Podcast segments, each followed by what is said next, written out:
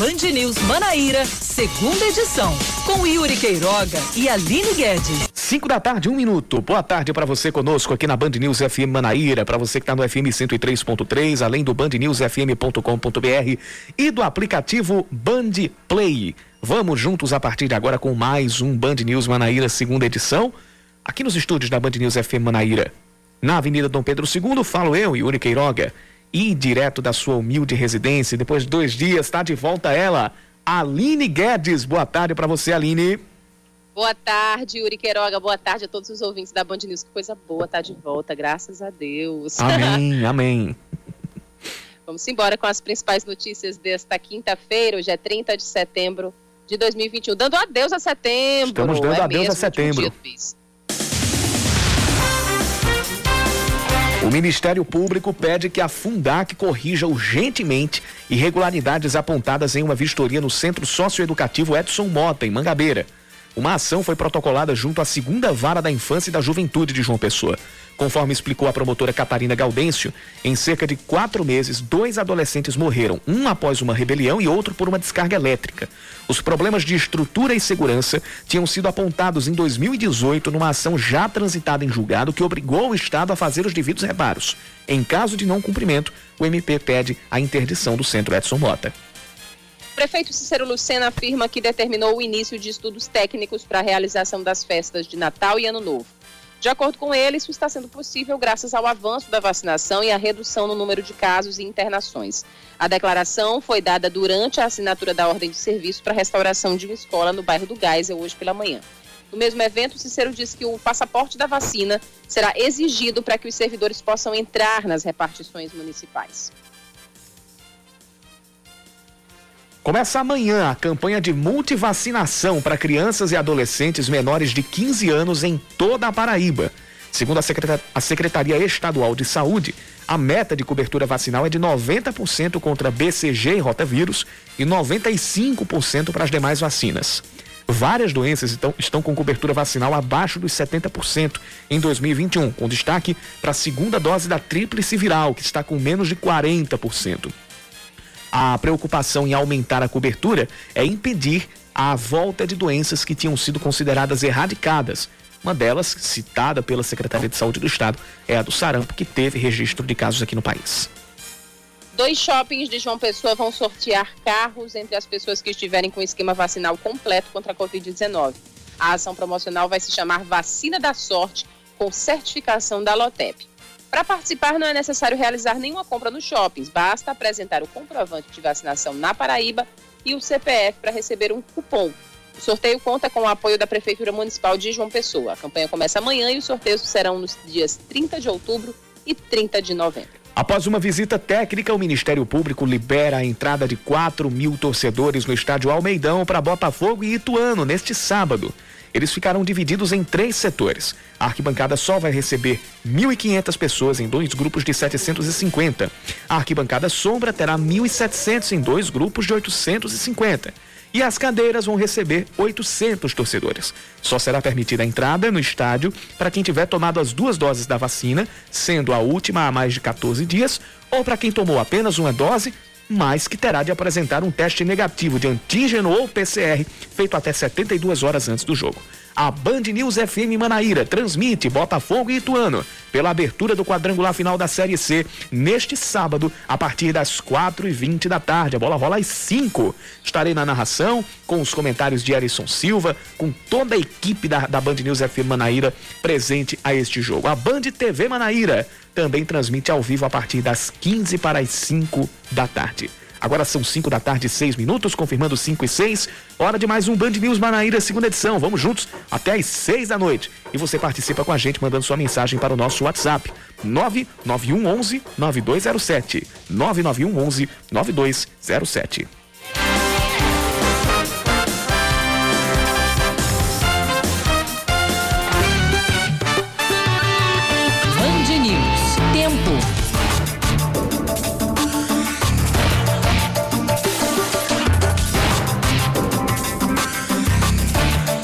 Final de tarde com algumas nuvens aqui pelo centro de João Pessoa, também por, por pelo resto da, da cidade, perdão, pela região metropolitana. Daqui a pouco a gente já chega à noite também com esse cenário de céu parcialmente nublado e há previsão de pancadas de chuva. Temperatura hoje deve uh, chegar na mínima aos 23 graus. Já tivemos 30 graus de temperatura durante o dia, com sensação térmica de 34. Agora os termômetros estão marcando 28 graus. Em Campina Grande também, uh, nesse momento, os termômetros marcam 28 graus, a máxima foi de 29 e a mínima deve ser hoje da noite, hoje à noite, de 19 graus. Sem chuva, o tempo deve se manter firme, parcialmente nublado, assim como está agora.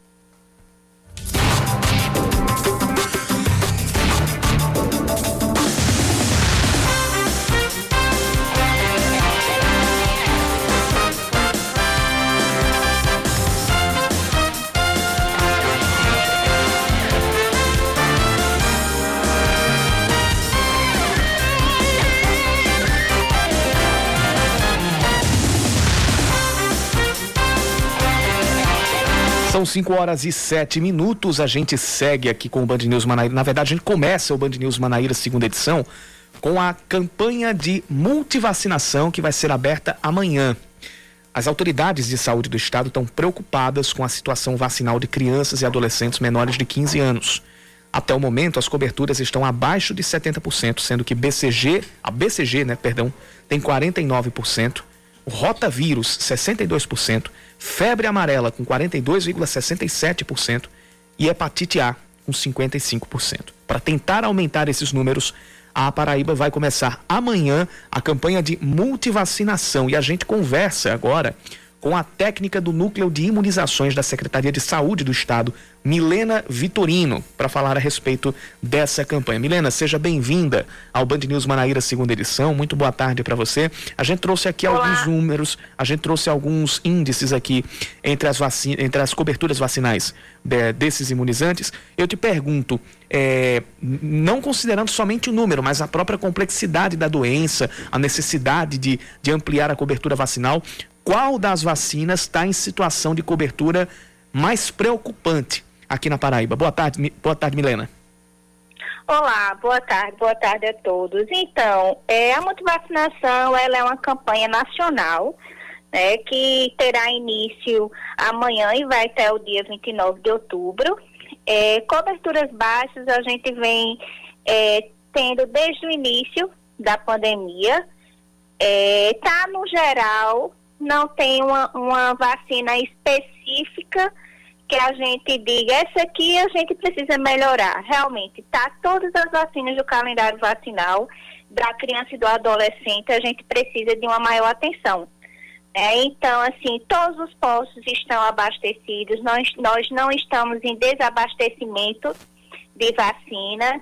É, assim, a gente sabe é, que com a pandemia os pais ficaram com um certo medo, né, a, a população no geral de levar suas crianças e adolescentes aos postos de saúde. É, a pandemia ainda não terminou, mas tá longe a gente, de terminar, né?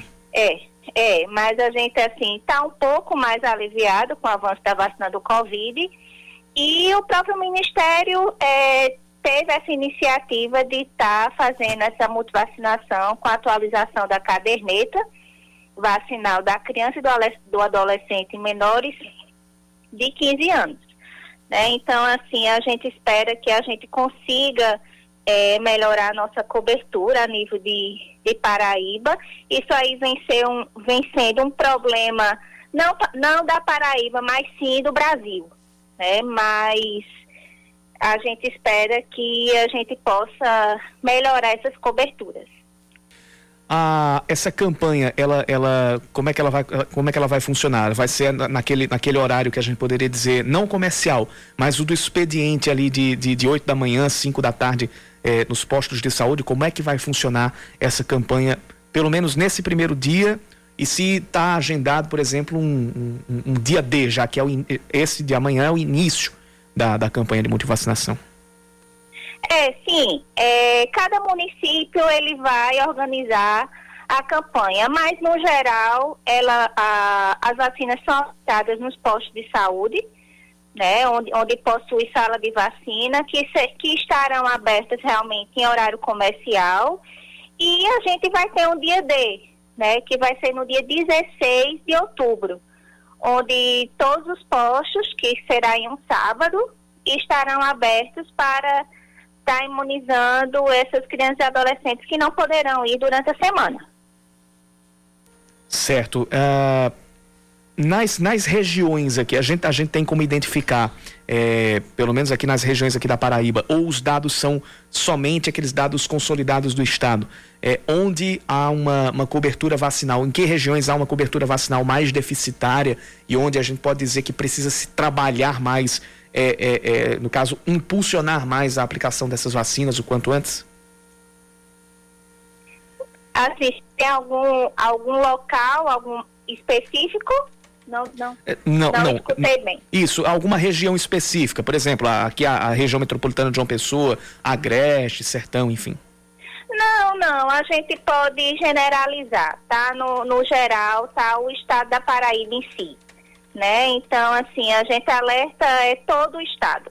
É, tá realmente é, levando suas crianças e adolescentes aos postos de saúde não tem uma, uma, um, um, local específico, uma região específica. Está no geral. Né? Então a gente precisa melhorar para que a gente é, possa estar tá com uma cobertura, uma homogeneidade em todas a, a, as vacinas, evitando que a gente tenha novos surtos, né? Como o sarampo, que a gente é, já tinha erradicado, praticamente erradicado e já voltou, né? Então a gente precisa estar tá mais atento, é, combater as fake news, para que a gente possa melhorar essas nossas coberturas. Você falou agora do, do, do, sarampo, do registro de casos de sarampo, que era uma doença que já era considerada erradicada. É, os, os, os, números que são bem preocupantes em relação à cobertura vacinal, a gente pode relacioná-los com a pandemia da, da, da Covid-19 ou tem algum outro fator que tenha tanto ou mais peso? Não, é, antes, antes da pandemia a gente já tinha é, surgido o, o, alguns casos de sarampo, né? Mas tinha diminuído e com a pandemia a gente voltou a aumentar os casos novamente, né? Então, assim, é correr atrás. A gente precisa correr atrás do que, que, que já foi feito e vamos melhorar isso. A gente tem a, a, uma grande expectativa que a gente vai conseguir. Né? O, o, o, Brasil, o estado da Paraíba, ele é, ele é conhecido em imunização como é, é conhecido mundialmente, né? A, a, então, assim, a gente tem uma equipe preparada para isso e eu creio que a gente não tem que ter medo, a gente vai conseguir a, a respeito da, da, dos possíveis surtos de, de, de doenças hoje, além do, do, próprio sarampo, com, esse, com essa baixa nas, nas coberturas vacinais, é, despertou-se o risco para um surto de, de alguma outra doença dessas que, tão, que são alvo dessas vacinas? Ou a preocupação maior é realmente com, com o sarampo, com a aparição de casos como de sarampo? É, por enquanto a gente ainda não tem nenhuma outra doença que venha é, que veio a surgir, né? Por enquanto, de casa, só realmente o sarampo, mas estamos em alerta, né? Estamos uhum. em alerta. A gente sabe que coberturas baixas abre bolsões e abre a possibilidade de surgir algum caso. Então a gente tem que ficar em alerta e combater para que é, não venha a surgir um novo surto de outras doenças. Para a gente completar, é, quantos postos estarão funcionando aproximadamente no estado? Quem for buscar o posto de vacinação precisa levar quais documentos? E quem perdeu a carteira de vacinação, o que é que precisa fazer? É, nós temos em média 10 mil postos de saúde né, é, que funcionam é, com sala de vacina. E quem perdeu a carteira vacinal e não tiver comprovação, é, vai é, tomar vacina de todo jeito. Né? A gente vai atualizar essa caderneta, é, independente de, de ter ou não o, o, a carteira de, de vacina. Mas quem tiver, a gente orienta que leve, até porque a campanha é uma atualização da, da caderneta vacinal. tá? Ótimo. A gente conversou aqui no Band News Manaíra, segunda edição, com Milena Vitorino, técnica do Núcleo de Imunizações da Secretaria de Saúde do Estado. Milena, muito obrigado pelas informações, muito obrigado pela participação e bom trabalho. Tá, obrigada, obrigada a vocês pelo espaço. Bom trabalho também.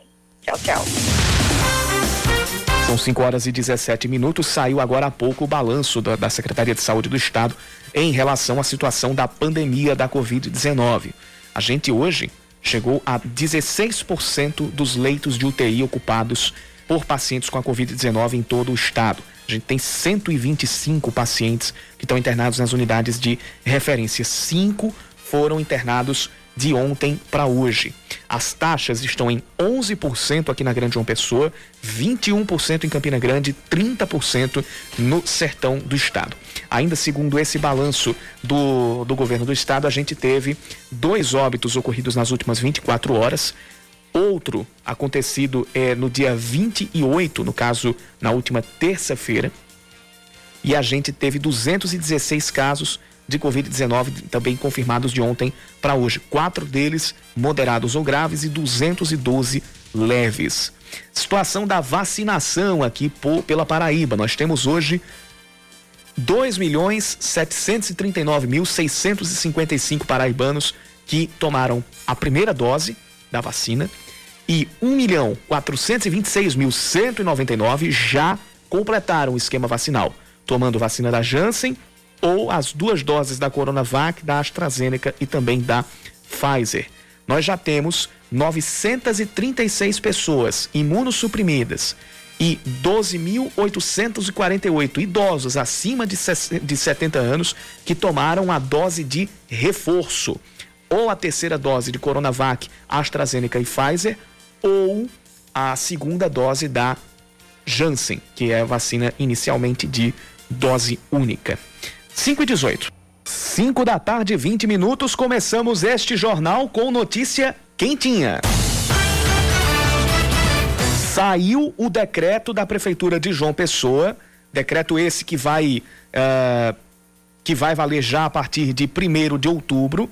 A gente vai, neste decreto, já tem um cronograma que vai permitir que a partir do dia 16 de dezembro vai ser permitida ou serão permitidas, permitidos, na verdade, eventos com presença de 100% do público, levando em consideração, claro, os protocolos sanitários.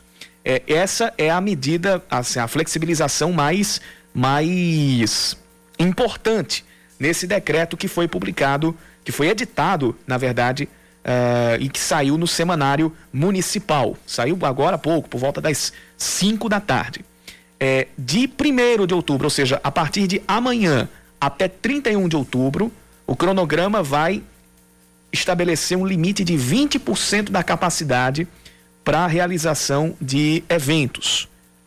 A partir de 1 de novembro, esse limite vai subir para 50%, claro, dependendo de todos os indicadores, se a situação continuar amena em relação à contaminação pela Covid-19.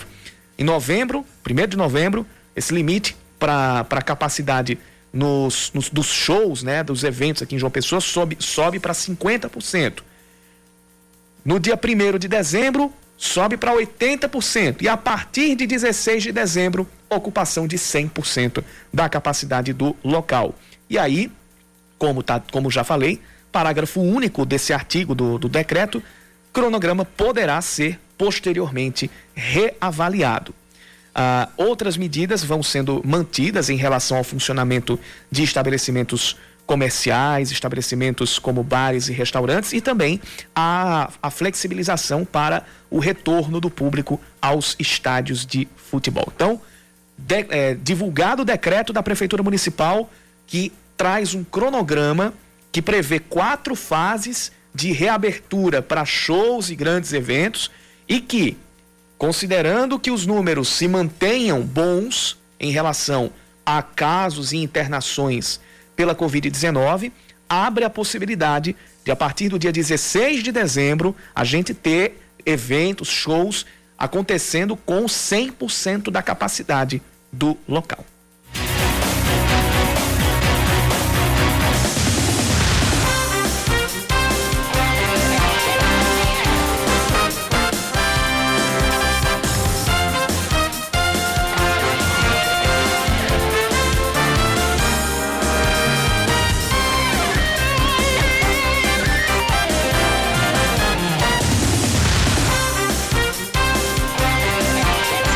Com as manchetes do dia, o governador João Azevedo diz que não vetaria uma conversa com o ex-prefeito de Campina Grande, Romero Rodrigues, visando as eleições do próximo ano.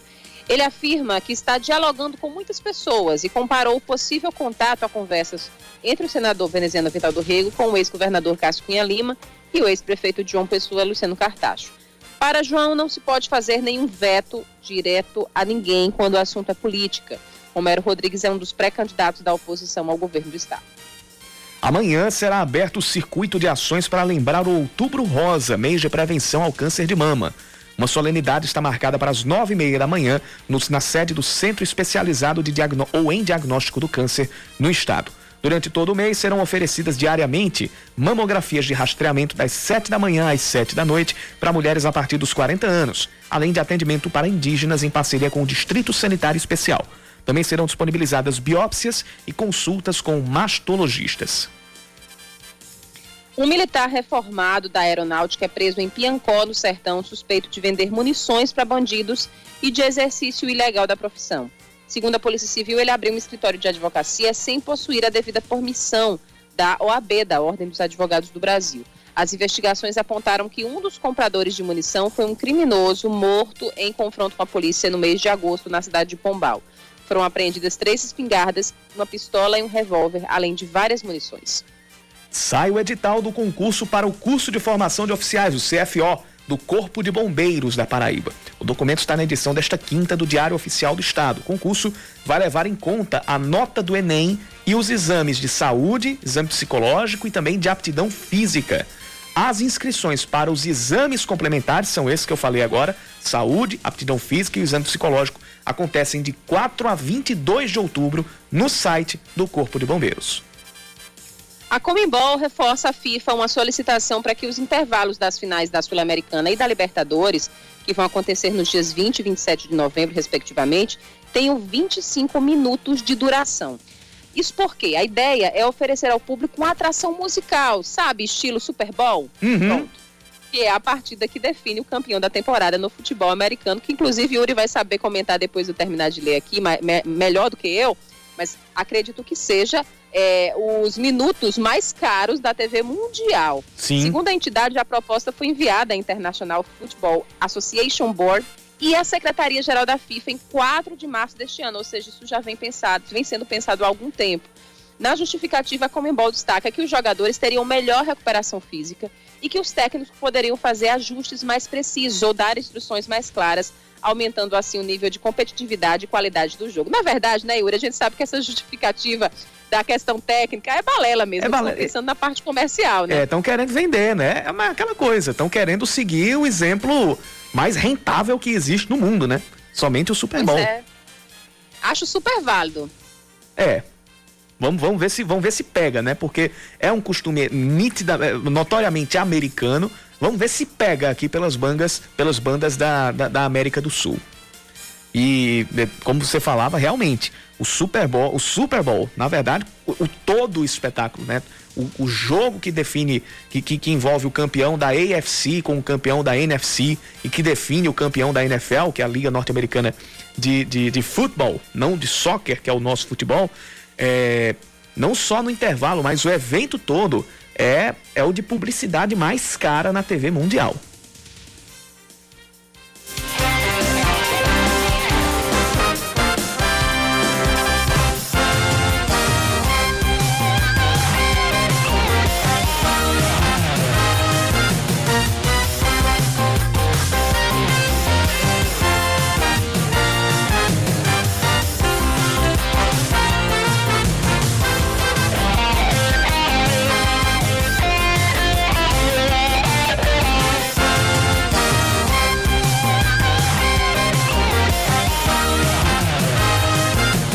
Preço dos carros, dos carros usados disparou no mercado e, segundo especialistas, essa alta é um reflexo da pandemia. Vamos às informações na reportagem de Aline Guedes. Comprar um carro seminovo nunca esteve tão caro. Que o diga a estudante Jéssica Renali, que está na luta do primeiro veículo. Ela conta que esperava comprar um carro de até 30 mil reais. Só que quando foi para a prática, viu que a realidade é outra. O que está faltando mesmo é assim, o a valor realmente ser o que eu tenho para comprar. Que eu vim com ideia de preço e realmente é outro, bem mais. Eu, compra, eu esperava de 25 a 30 e eu tô achando de 35, 42, 48, seminovos e de anos mais antigos. Então, assim, foi um choque muito grande para mim. E isso que tá me deixando mais travada para realmente achar o meu carro, o meu primeiro carro. A professora Luciana Macedo trocou de carro recentemente. Ela disse que não teve como esperar porque o antigo estava quebrando muito. O jeito foi adicionar um valor bem acima do esperado para conseguir fechar o negócio. A gente estava precisando de um novo, porque já estava gastando mais do que, do que podia, né? E aí, o maior choque meu que eu tive da, da nossa família foi que a gente tinha um valor e quando a gente realmente foi fazer a busca,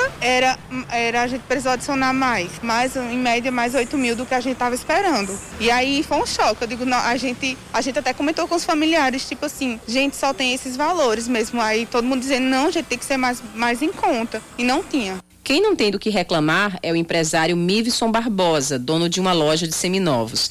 Para ele, a única dificuldade é encontrar carros para a loja, porque o mercado está superaquecido. A venda de seminovos muito boa. Inclusive, nós temos até dificuldade em comprar, de tão aquecido que está o comércio. E essa venda, ela oscila, tanto faz para um carro de entrada de 10 a 15 mil reais, como um carro de um milhão e meio, um milhão e duzentos. Se você tiver em seu estoque, pode ter certeza que você tem cliente para ele. A economista Thaís Oliveira explica que o aumento do preço dos seminovos se dá em função da pandemia da Covid-19. Muitas montadoras precisaram suspender a produção e isso diminuiu a oferta de novos, aumentando a procura pelos usados. Para entender isso, a gente precisa entender o comportamento da demanda e da oferta. Então, o mercado é formado por consumidores, que são os demandantes, e por ofertantes, que são as empresas, né? Então, o que é que aconteceu em meio à pandemia? A gente teve uma redução da produção dos carros novos em decorrência de falta de matéria-prima pela própria pandemia. Então isso fez com que os preços dos carros novos ficassem mais elevados, eles crescessem esses preços e, por consequência, a gente teve uma migração dos consumidores que antes iriam comprar carros novos para comprarem seminovos. O jeito então é Jéssica exercitar a paciência que já vem durando seis meses. Olhe, por questões financeiras ela vai ter que durar mais. Mas assim, né? Se aparecer algum, vai ser muito bom. Mas por enquanto, a paciência você vai ter que reinar até eu achar.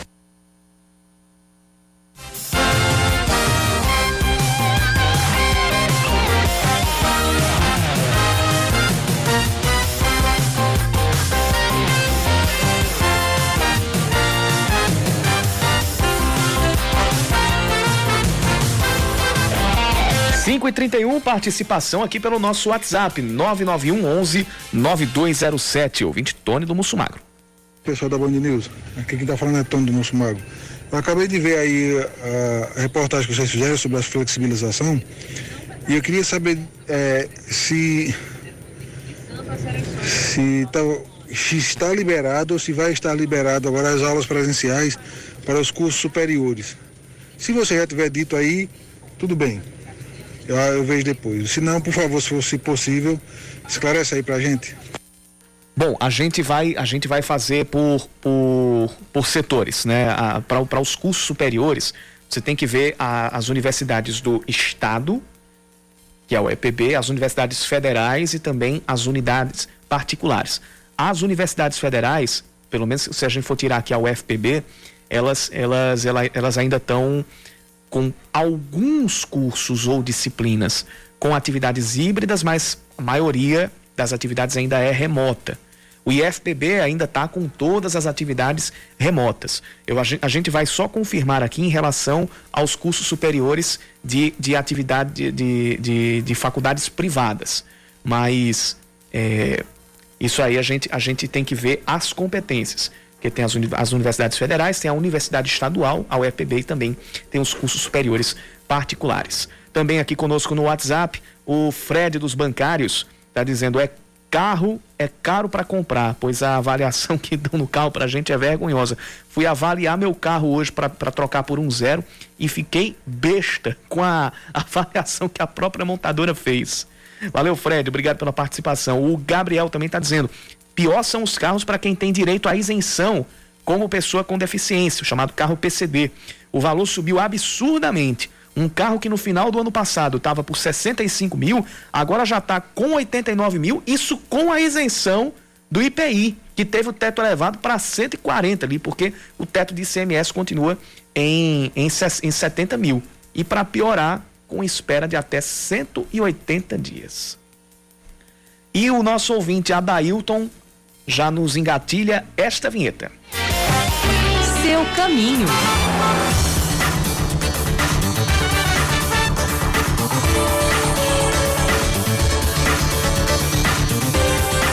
Ouvinte Adailton mandando mensagem para cá no 991 9207. Boa tarde, Band News. Yuri, não sei se é a Aline que está hoje na bancada. É ela mesmo. Mas eu estou por aqui na Torre de Babel do trânsito de João Pessoa, que é essa tentativa de ir e sair do altiplano. Ele nos manda duas fotos aqui, está tentando sair do altiplano. É... No caso, ele está indo lá para Beira Rio, pelas fotos aqui, pelo que dá para identificar. É aquela saída do trecho da rua Paulino Pinto para chegar até, a, a, ao, até o contorno da Beira Rio e depois voltar para o Cabo Branco ou, ou subir a, a Avenida Panorâmica realmente, pelo mapa da CEMOB, o trânsito já está muito complicado a partir da Avenida Coronel Miguel Sátiro. Já também está tá pesado até ali da Rua Paulino Pinto até a entrada da Adolfo Loureiro França, ou Franca, para voltar para Paulino Pinto e depois para o contorno lá da, da, da, da Beira Rio. A Avenida Cairu também está com trânsito muito complicado, já a partir da esquina da Marcioneira da Conceição.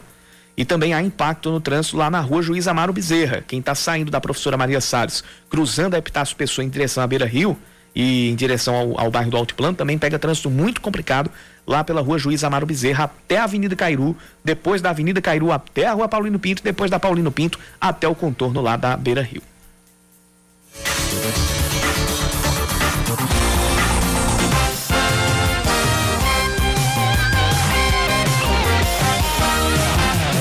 A geração de 304 empregos diretos, o Açaí Atacadista está inaugurando loja em Cabedelo, já é a terceira unidade no estado. Uma das novidades é o Açougue Nota 10, que, se, que oferece carne fresca no setor de atacarejo. Quem conversou com o diretor regional do Açaí, João Miguel, foi o nosso repórter Leandro Oliveira. João Miguel prometeu aos clientes um preço justo nas mercadorias, além de conforto e segurança sanitária. Vamos ouvir. Muito bem, eu converso agora com o diretor regional do Açaí, João Miguel Gouveia, para falar sobre investimentos, geração de emprego e renda e empreendimentos na Paraíba, após a inauguração de mais uma loja do Açaí, que já gerou cerca de 304 empregos diretos, além de indiretos, já que o setor de transporte e construção civil estão incluídos em todo o processo de instalação desse novo empreendimento em Cabedelo. Então eu começo perguntando para o senhor por que de escolher essa cidade e quanto tem sido investido na região. Muita satisfação poder estar falando um pouquinho do açaí com você, Leandro. Então, como você me perguntou, né? A gente já tem aqui duas lojas na Paraíba, né? Uma em João Pessoa, outra em Campina Grande e agora a terceira loja aqui em Cabedelo, né? Então, o açaí, nosso modelo de negócio aqui na cidade, se mostrou muito aderente. Hoje o cliente consumidor, o comerciante, o pequeno comerciante já conhece o nosso negócio, o nosso jeito de trabalhar, com muita proximidade.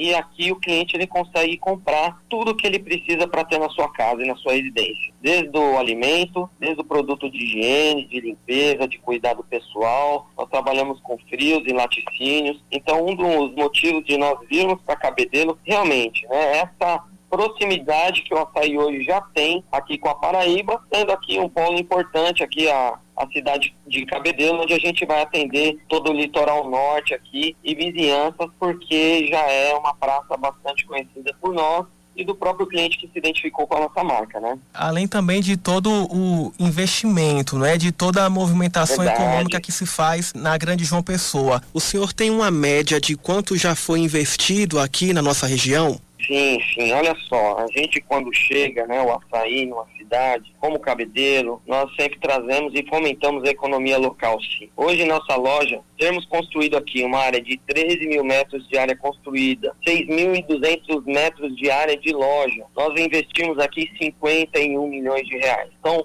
entre produtos, construção civil, geração de emprego, pessoas que trabalharam, prestação de serviços no geral, foi investido aqui 51 milhões de reais, ô Leandro. E assim, com muita alegria, com muita felicidade, porque a loja realmente ficou muito bonita. Ficou com acesso aqui em frente à BR, um acesso importante que traz bastante visibilidade para quem passa pela cidade vizinha e o cliente tem todo o conforto, né, de uma das lojas mais modernas, porque a cada loja a gente sempre traz uma novidade. E se você me permite, viu, Leandro, a gente até trouxe nessa loja a implementação do açougue nota 10, que é um serviço novo que nós estamos trabalhando nas nossas lojas aí recém-inauguradas, que é um açougue com carne fresca, né? Também é uma novidade aqui no ramo do atacarejo. Excelente, diretor. Deixa eu só trazer aqui para nossa conversa um dado recente que saiu do Ministério da Economia, onde destaca que a Paraíba teve um saldo de mais de 9 mil empregos gerados em agosto deste ano. E com certeza vocês do Açaí fazem parte disso. É um reflexo do investimento que vocês têm feito aqui. Então, com esse resultado, eu gostaria de saber quais são as expectativas do seu setor aqui no estado. Sem dúvida, viu, Leandro? O, cliente hoje ele entendeu que no atacarejo é o lugar de ele fazer economia. E o cliente que vem comprar conosco, ele consegue efetuar suas compras tanto para o seu negócio como para casa. E o cliente já consegue comprar não precisa ser grandes volumes, ele consegue comprar pequenos volumes. Então a gente tem até um serviço que é o nosso cartão de crédito, Passar em Crédito, onde o cliente com esse cartão ele já consegue pagar uma única unidade com preço de atacado. Né? Então tudo isso aqui fomenta a economia local, porque a gente sabe, né? Hoje o poder de compra do cliente, das pessoas, do consumidor em geral, até nosso, né? Nós também somos consumidores, né? Hoje está um pouco mais limitado. Então o lugar de fazer economia, onde a gente pode comprar tudo num só lugar, e inclusive o comércio comerciante pode vir se abastecer com aquilo que ele precisa, sem precisar comprar grandes volumes, também traz uma oportunidade de crescimento, de ganho, de desenvolvimento para o negócio dele. E é, Leandro, você sabe, o, o comerciante desenvolvendo o negócio dele vai estar desenvolvendo o nosso negócio, vai estar desenvolvendo a economia local. Bares e restaurantes voltaram a trabalhar agora, né? Graças a Deus, né, é uma questão mundial até, a pandemia que nós vivemos, que a gente já está, já está entrando no momento de normalidade, claro, sempre cumprindo com todos os protocolos de segurança com relação ao Covid-19, a gente não pode deixar isso de lado, é uma realidade. Diminuiu, está acabando, acho que o número de, de pessoas vacinadas está trazendo um pouco mais de segurança para todos nós, mas a gente não pode deixar de entender que ainda é importante nós tomarmos os cuidados e todos esses cuidados nós também garantimos tanto para os nossos clientes como para os nossos colaboradores, viu, Leandro? Então, a expectativa é realmente muito grande de fazer a diferença aqui na cidade de Cabedelo, não só economicamente, mas de trazer conforto para o cliente e segurança dele poder comprar num único lugar tudo o que ele precisa a um preço justo. Perfeito, então. Conversei com o diretor regional do Açaí, João Miguel Gouveia, sobre investimentos, geração de emprego e renda e economia na Paraíba. Diretor, muito obrigado por sua atenção com os ouvintes da Rádio Band News FM. Um forte abraço, sucesso e até a próxima. Eu que agradeço, sucesso a você e também a todos os ouvintes. Um grande abraço.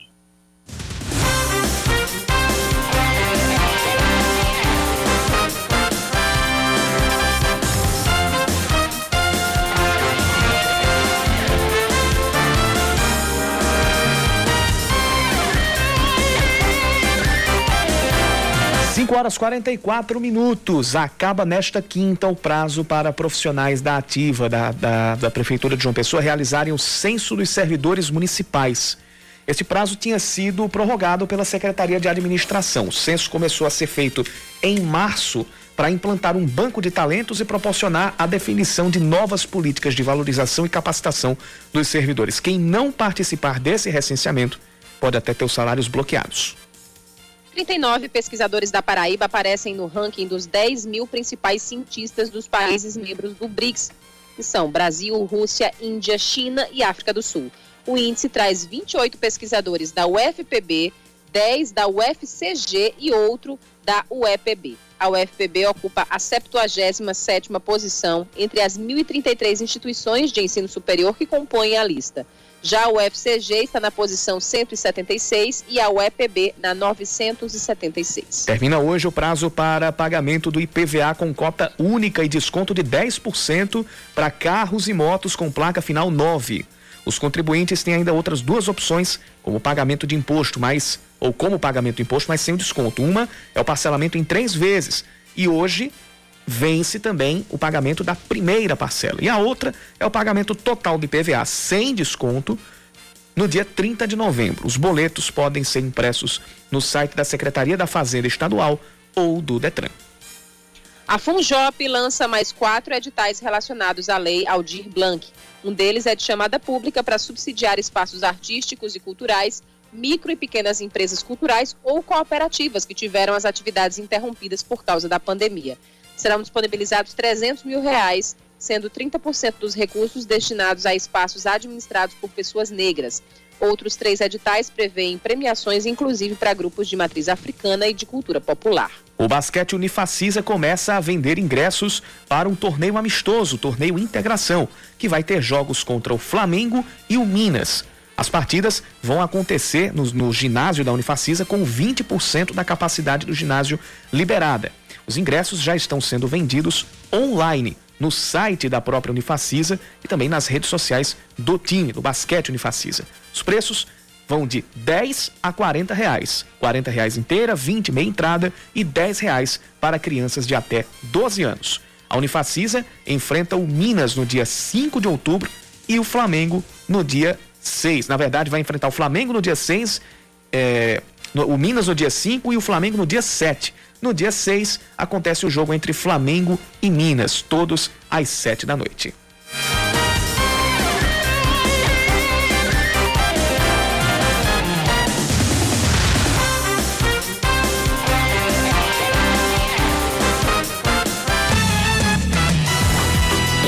O nosso Muniz, ouvinte da Band News FM Manaíra, tá mandando mensagem aqui dizendo que tá ah, ouvindo o noticiário ao lado do seu inseparável companheiro Flocos.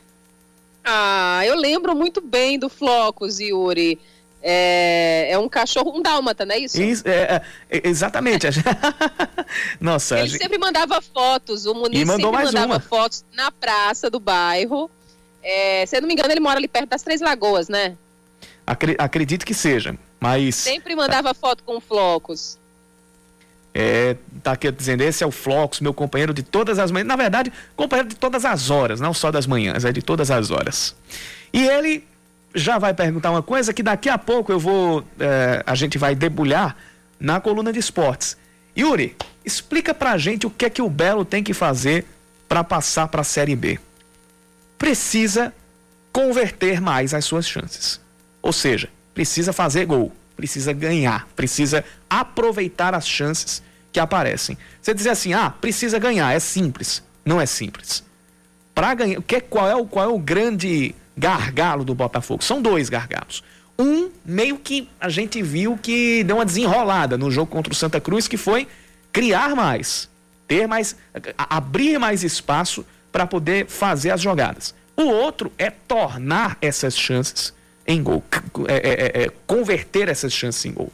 Esse está sendo o grande problema do Botafogo desde o início da temporada.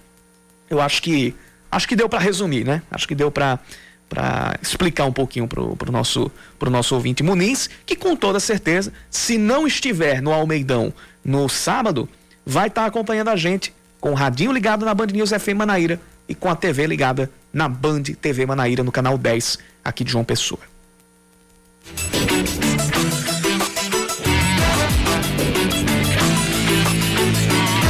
Vamos direto à capital federal com as informações da nossa correspondente Fernanda Martinelli. O deputado federal Aguinaldo Ribeiro protocolou um projeto que cria o Vale Gás para ajudar famílias de baixa renda a terem acesso ao tão caro, que está subindo praticamente sem controle, botijão, o preço, no caso, do botijão de gás de cozinha de 13 quilos. Fala, Fernanda. Boa tarde a vocês, boa tarde a todos. Ontem o Congresso Nacional se debruçou em torno de um projeto que cria um auxílio gás, justamente para ajudar as pessoas que não estão conseguindo comprar o gás de cozinha, que está cada vez com o valor mais alto. Em algumas cidades chega a 150 reais e por isso o projeto do gás social foi aprovado ontem na Câmara dos Deputados. Esse projeto consiste em uma ajuda para famílias de baixa renda com um desconto de 50% no preço do botijão do gás em todo o país. Após a análise aqui na Câmara, o projeto que é do deputado Carlos Aratini, do PT de São Paulo, seguiu para análise do Senado da República. Mas essa é uma preocupação que vem se tornando constante aqui no Congresso Nacional. O alto preço dos combustíveis e do gás de cozinha vem fazendo com que os parlamentares debatam cada vez mais ações para ajudar as famílias que precisam desse suporte. No caso da Paraíba, o deputado Agnaldo Ribeiro apresentou o projeto do Vale Gás. É um valor que vai ser pago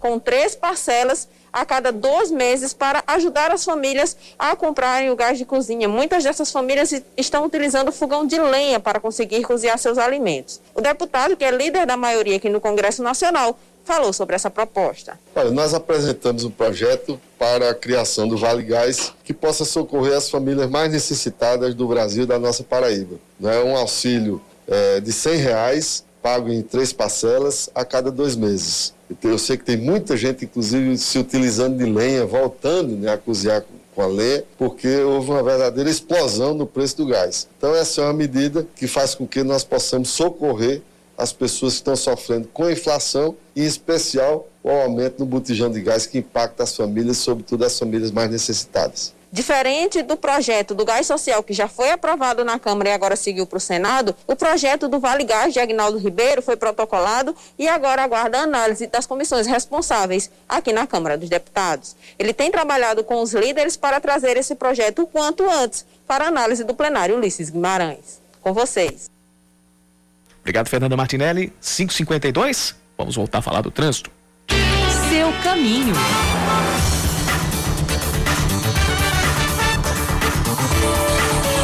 Voltando a acionar o mapa da CEMOB para a gente ver como é que está a situação do trânsito aí, a gente volta lá para o bairro do Cabo Branco, para o Altiplano, e a situação do trânsito por lá fez foi piorar.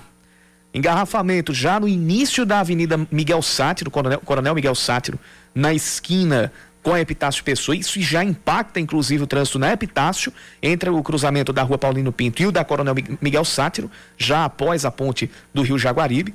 E aí, trânsito complicado em toda a extensão da via, até a rua Paulino Pinto, até o viaduto, o viaduto, o viaduto não, o, o contorno da Beira Rio. E quem está descendo da João Cirilo, da Avenida Panorâmica, também pega engarrafamento lá na última curva antes da escolinha do Flamengo, antes de chegar à Avenida Monsenhor de Coutinho. E aí o trânsito continua engarrafado até a esquina da Frutuoso Dantas, que é a rua que vai levar a Marcioneiro da Conceição, tá? Horroroso o trânsito por ali. E sim, isso já dá impacto no trânsito da Beira Rio, hein?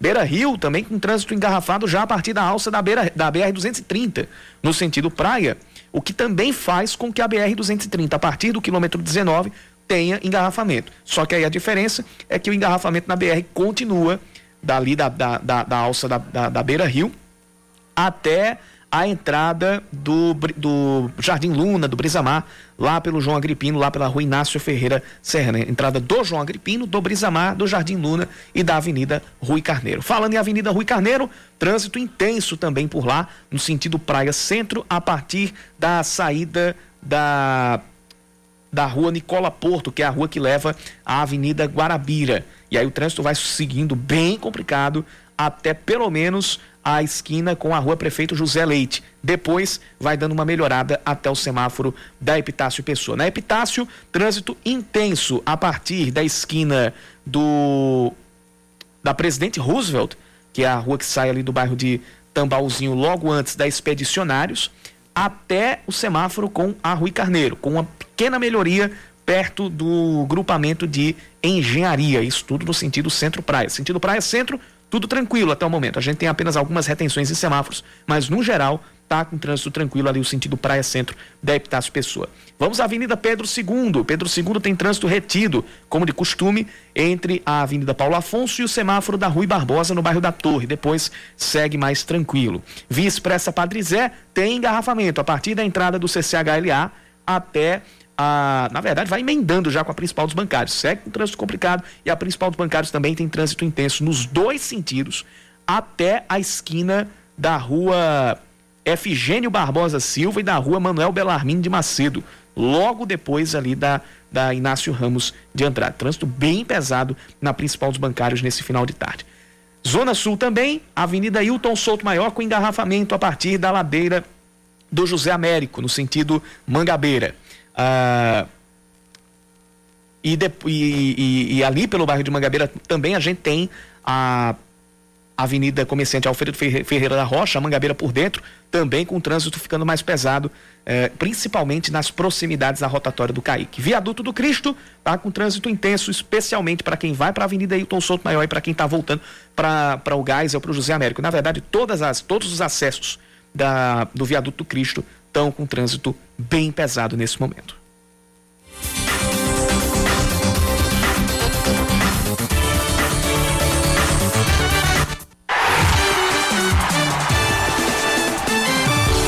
Esportes com Yuri Queiroga.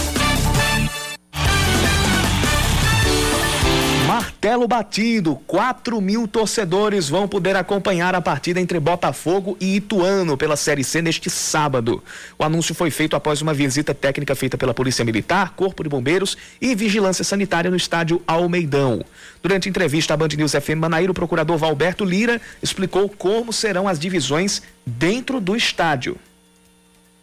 Nas cadeiras, 800 torcedores. Na arquibancada sombra, nós teremos 1.700 torcedores divididos em duas partes, cada uma com 850 e a divisão física. A arquibancada sol receberá 1.500 torcedores, também com a divisão ficando 750 de um lado e 750 do outro. Só será permitida a entrada no estádio para quem tiver tomado as duas doses da vacina, sendo a última há mais de 14 dias, ou para quem tomou pelo menos uma dose e que vai ter que apresentar um teste negativo de antígeno ou RT-PCR feito nas últimas 72 horas. Inclusive, estão é, sendo feitos testes de, de antígeno e RT-PCR, ou estavam sendo feitos, agora à tarde, lá no, no lá no CT da, da Maravilha do Contorno e, o, e amanhã a previsão é de que, que aconteça também esses, aconteçam esses testes lá no estádio Almeidão. Valberto ainda fez um alerta para que os torcedores fiquem atentos aos protocolos sanitários a exibição do cartão digital com as duas vacinas ou com uma, sendo que quando tiver só uma vacina, é, o torcedor, a torcedora deverá apresentar o teste né, negativo, além do que é, esse distanciamento, a, o, os fiscais ficarão sempre vigilantes. Se acontecer de algum torcedor é, ser visto sem a máscara, ele será convidado a colocar e se insistir, a Polícia Militar é, o colocará para fora do estádio. Botafogo e Ituano se enfrentam às 5 da tarde deste sábado e você confere ao vivo aqui na Band News FM Manaíra a partir das 4 e 20 e pela Band TV Manaíra a partir das 15 para as 5 da tarde. Dito isto, Aline Guedes, um cheiro para você. Outro Yuri Queiroga, a gente se encontra amanhã às 5 da tarde. Amanhã às 5 da tarde a gente tá de volta, amanhã na sexta-feira, amanhã já começa o mês de outubro.